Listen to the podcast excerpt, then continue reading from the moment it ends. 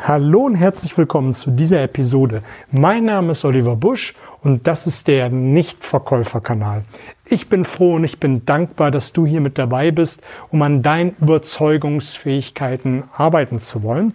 Und das, was du jetzt hörst, ist ein Live-Mitschnitt. Wunder dich nicht, die Live-Mitschnitte gehen immer etwas länger. Deshalb habe ich mir erlaubt, sie in zwei Teile zu teilen. Immer 15, 20, vielleicht auch 25 Minuten lang jeder Abschnitt, damit du weiterhin wie gewohnt kurze, knackige Impulse von mir bekommst. Zwei Teile, damit du einfach entspannter hören kannst. Viel Spaß mit dabei. Gib mir ein Feedback, wie es dir gefallen hat. Like und teile den Kanal, damit möglichst viele davon Kenntnis yes, haben. Und nun viel endlich Spaß. wieder live.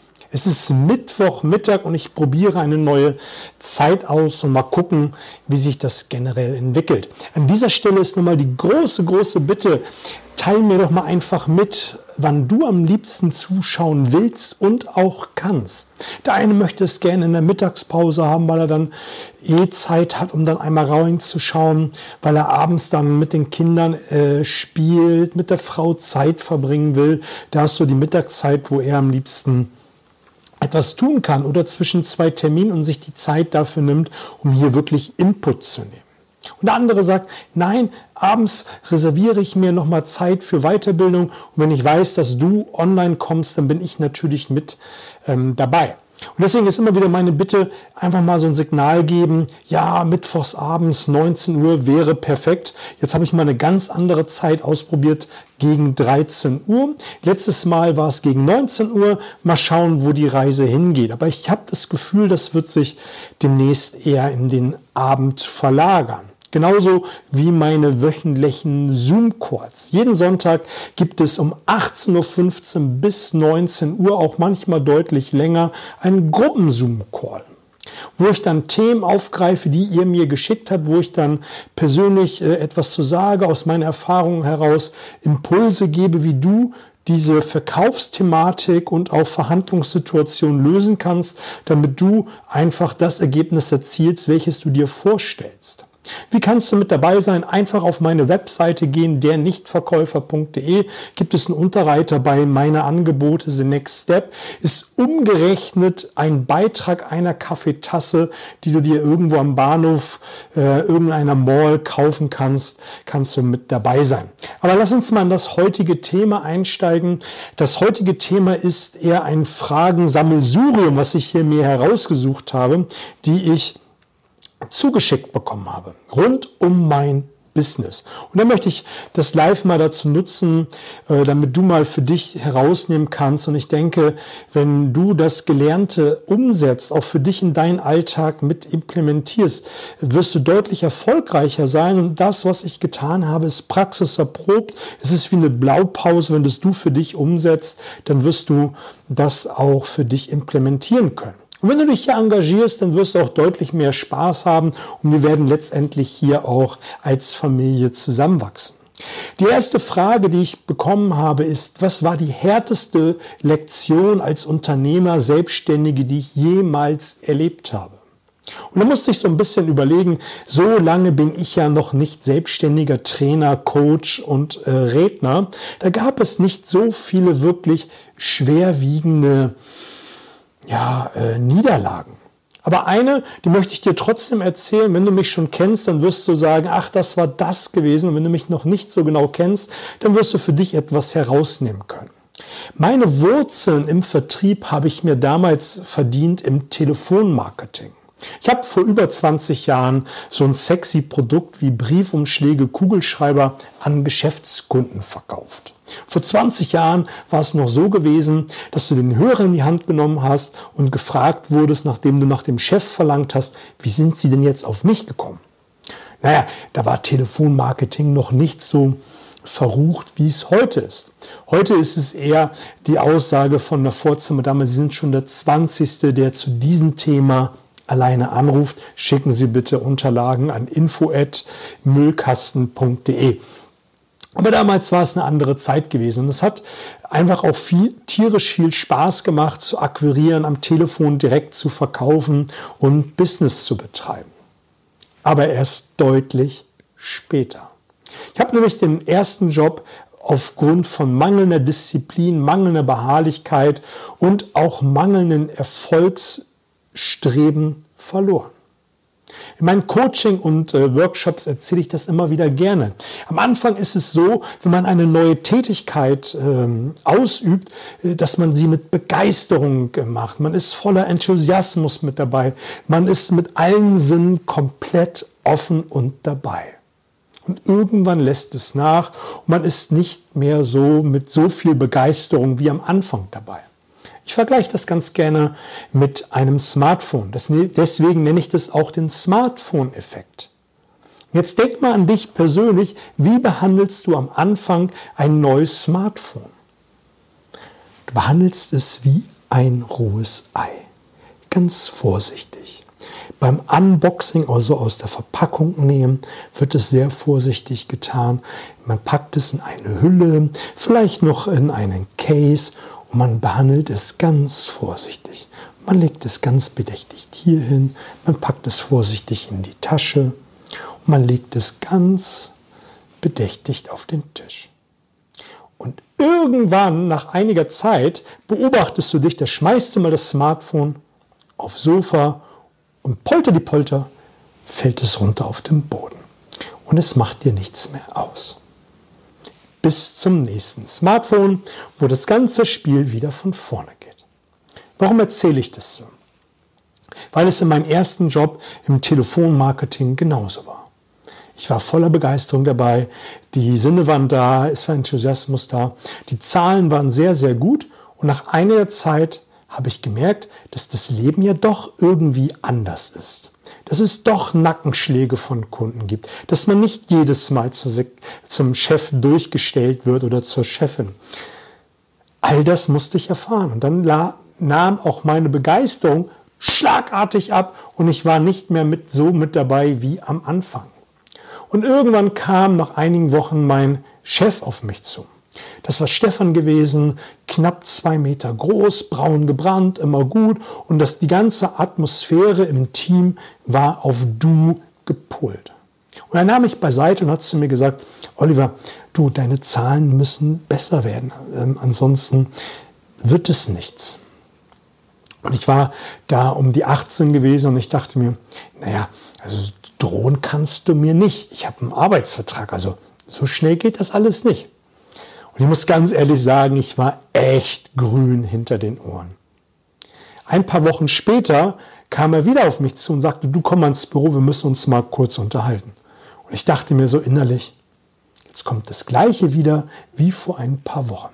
Der kann mich mal. Was dann passiert, ist schnell erzählt. Er sagte, du pass auf, Du kannst eigentlich deine Sachen im Prinzip packen, du kannst gehen. Ich habe es dir gesagt, ich habe dich ermahnt. Äh, der Verkaufsleiter hat auch nochmal mit dir gesprochen. Ähm, das war es gewesen. Du bist zum Ende des Monats freigestellt. Ähm, deine Papiere kommen mit der Post. Und in dem Moment hat es sich so angefühlt, wie als wenn er mir einen Magen schlagen würde und gleichzeitig den Teppich unter den Füßen wegziehen würde. Ich hatte damals eine Beziehung in Bremen gehabt, ich habe eine Wohnung gehabt und es musste alles irgendwie finanziert werden. Und dieser hat noch zu mir gesagt, wenn du etwas erreichen willst, dann musst du etwas dafür tun. In dem Moment wollte ich alles hören, nur das nicht. Und ich habe natürlich einige Zeit gebraucht, um mich davon zu erholen. Weil ich die Wohnung hatte, weil ich eine Freundin hatte, weil, weil, weil, weil, weil. Jeder hat seine eigene Geschichte. Aber was soll ich sagen? Dieser Satz, wenn du etwas erreichen willst, dann musst du etwas dafür tun, hat gewirkt. Hat zwar ziemlich spät gewirkt, weil ich hatte echt Zeit gebraucht, um das für mich zu verarbeiten.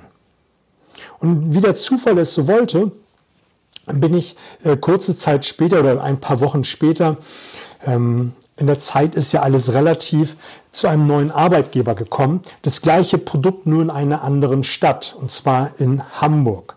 Und da hatte ich ein Zugticket bekommen und habe dann die Zeit morgens wie abends genutzt, mich mit dem Thema Verkauf, Marketing, Rhetorik, ähm, Verhandeln und so weiter und so fort morgens wie abends je eine Stunde zu beschäftigen. Ich habe die Zeit genutzt, während andere sich mit Bier trinken, Kaffee trinken, schöne Unterhaltung und auch Zeitung lesen beschäftigt haben.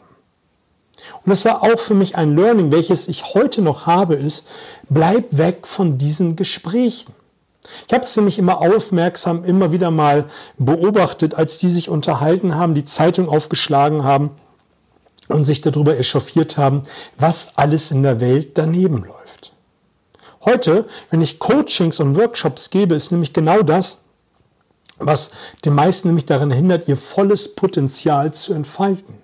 Nämlich, dass sie sich permanent mit irgendein Mist in den Kopf, also in den Kopf hineinlassen, indem sie Zeitung lesen, indem sie sich diese schickimicki-Welt auf Instagram und Facebook äh, reintun und wissen, ähm, ich habe ein nicht so schönes Leben. Und dass sie sich abends nochmal mit irgendwelchen Serien bei Netflix und ähm, sonst wo betäuben. Jetzt wirst du sagen, ich habe doch gesagt in den letzten Lives, ja, man soll das tun. Ja, natürlich habe ich das gesagt. Du sollst auch gerne mal eine Runde zocken, du sollst auch mal gerne eine Runde Spaß haben. Aber dann mach das bewusst. Wähle bewusst die Entscheidung zu sagen, heute gönne ich mir anderthalb Stunden meiner Zeit für zwei Folgen Netflix. Das spricht doch gar nichts dagegen. Es spricht aber dagegen, es jeden Abend zu tun und jeden Abend sich mit irgendwelchen Mist zu beschäftigen, um dann irgendwann fünf oder zehn Jahre später zu sagen, hätte ich mal und ich habe keine Zeit und was dann alles für Ausreden kommen. Und genau das ist mir passiert, als ich damals diese Niederlage erlitten habe. Nämlich habe ich gesagt am Anfang, naja, die wirtschaftliche Lage ist schlecht. Es geht ja nicht so anders. Und das ist auch das zweite Learning, da komme ich jetzt gerade nämlich drauf, ist nämlich der Fokus gewesen, den ich hatte. Ich hatte nämlich den Fokus darauf, dass es nicht funktioniert. Und das ist auch das, was ich in heutigen Workshops, Coachings immer wieder vermittel. Mach für dich ein Check-up im Frühjahr und im Herbst. Überprüfe, wie ist deine Einstellung, wie sind deine Glaubenssätze, wie stehst du zu bestimmten Themen. Ich möchte dir ein Beispiel geben. Du stehst montags auf und der Tag läuft nicht so gut. Du tust es unter dem, ja, es war halt so ein typischer Montag, das die, die, die Kunden sind alle in die schlecht, schlecht in die Woche gestartet. Und diesen Gedanken nimmst du unbewusst Dienstag mit. Du bist Dienstag gut gelaunt aufgestanden, fährst zur Arbeit, fährst zum ersten Kunden und das Gespräch ist irgendwie komisch. Und was macht dein Unterbewusstsein? Wir gehen ja immer den Weg des leichtesten Widerstandes. Habe ich doch gesagt gestern schon. Es ist schwierig zur Zeit. Und was passiert dann? Dann fängt wenn du viel Pech hast, deine selektive Wahrnehmung an und sagt, schwierige Situation, läuft nicht so gut. Und dann, es wird am Anfang vielleicht dann nicht große Auswirkungen haben, weil du dich dann wieder gefangen hast, dann läuft es wieder ganz gut, du machst wieder ein paar richtig gute Umsätze und ein paar Tage, paar Wochen später erinnerst du dich, ach, da war doch mal gerade vor ein paar Wochen, zwei Wochen eine Situation gewesen, ein paar Tage, wo es nicht schon lief. Und dann verändert sich der Fokus. Und das ist eine Sache, wenn man nicht aufpasst, die man immer, äh, wenn man nicht aufpasst, dass die dazu führt, dass man nicht mehr den Erfolg hat, den man sonst gehabt hätte. Also achte auf deinen Fokus und achte darauf, mit welchen Menschen du deine Zeit verbringst, Thema Umfeld. Und bleib einfach immer bei der Sache. Die zweite Frage, die ich gefragt worden bin, ist, was meine Lieblingstools, Werkzeuge sind, um mein Daily Business zu vollführen. Das erste ist WhatsApp. WhatsApp in allen möglichen Variationen. Es ist ja sehr vielfältig. Du kannst eine Nachricht ganz normal per Text schicken. Mein Lieblingsmedium ist gerade mit ähm, Klienten, Kunden und auch Mitarbeitern Voice-Nachrichten. Warum? Aus einem ganz einfachen Grund, wenn ich eine E-Mail verfasse oder eine Nachricht schreibe, dann kann sie interpretiert und missverstanden wie ist es denn bei dir? Versetz dich doch mal selbst in die Lage, wenn du hm, eine E-Mail vom Vorgesetzten bekommst, von einem Kollegen oder auch von einem Kunden und du bist nicht in so einem guten State. Und du liest es dann und denkst dir, der will mir doch was Böses. Also ich weiß jetzt nicht genau, was er damit meint.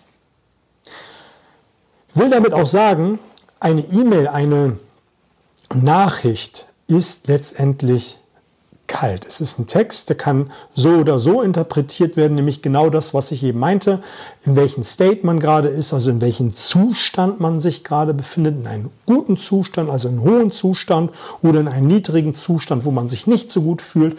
Und dann kommt eine E-Mail herein, die vielleicht ganz nett gemeint ist oder nicht bösartig, aber mit einem schärferen Ton und man denkt, die Welt bricht über einen zusammen. Oder man meint, irgendwelche Dinge hinein zu interpretieren, die es gar nicht gibt.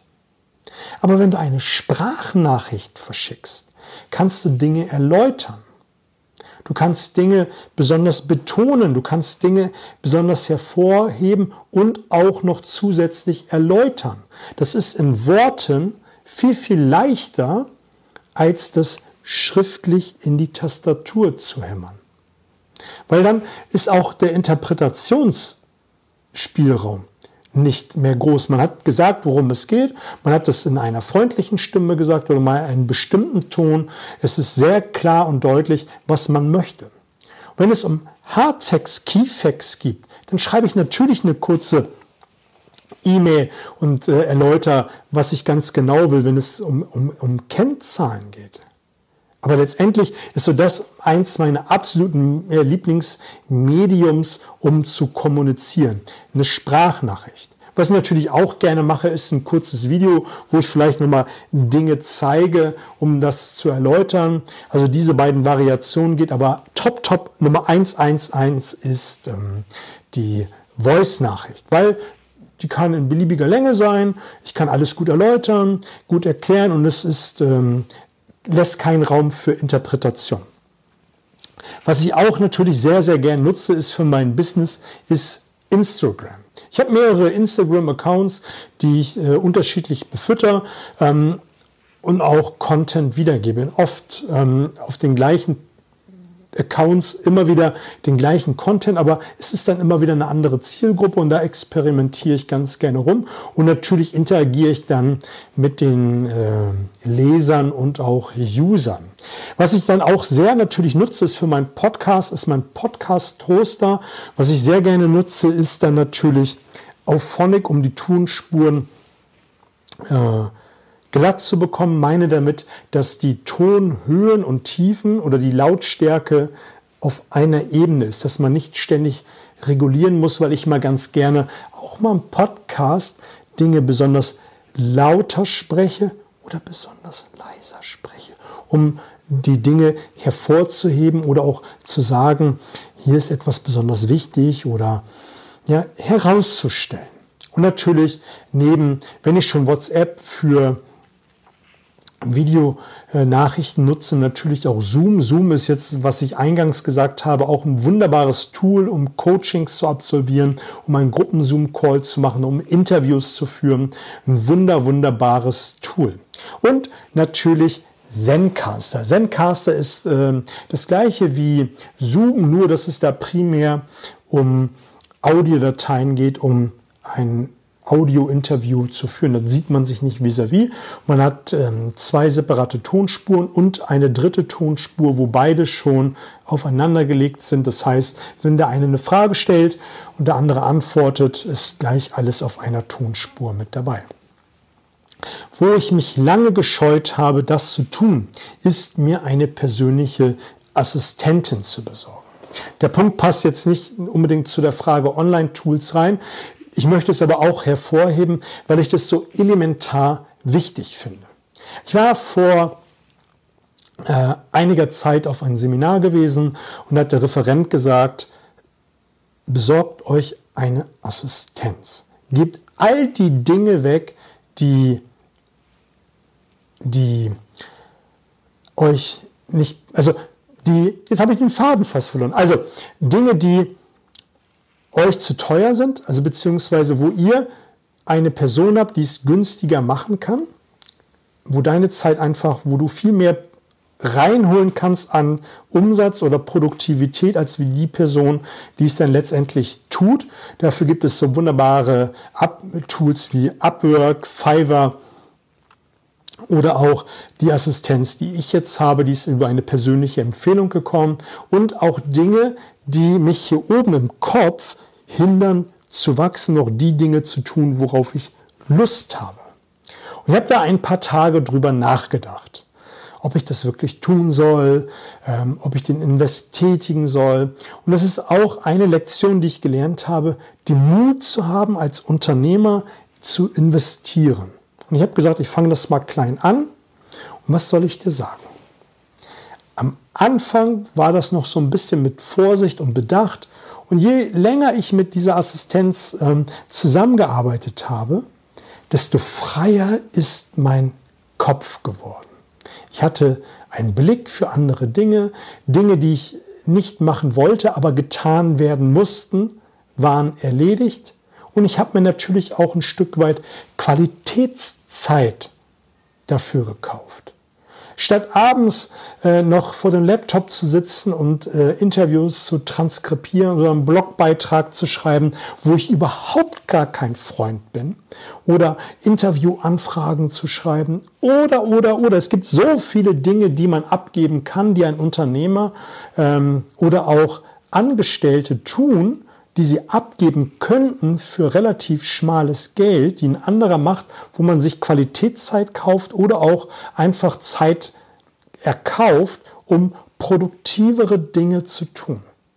Und seitdem habe ich ein noch größeres Work-Life-Balance, ähm, weil ich festgestellt habe, ich muss mich um diese ganzen Dinge nicht mehr kümmern, die ich sonst getan habe. Also habe auch den Mut als Angestellter eine Assistenz dir zu besorgen. Das kann im Haushalt sein, der oder die, die dann die, die Wohnung für dich äh, äh, ähm, äh, putzt, ähm, die vielleicht Sachen zur Reinigung bringt, Einkäufe erledigt. Man muss ja auch schauen, wie man seine Zeit managt.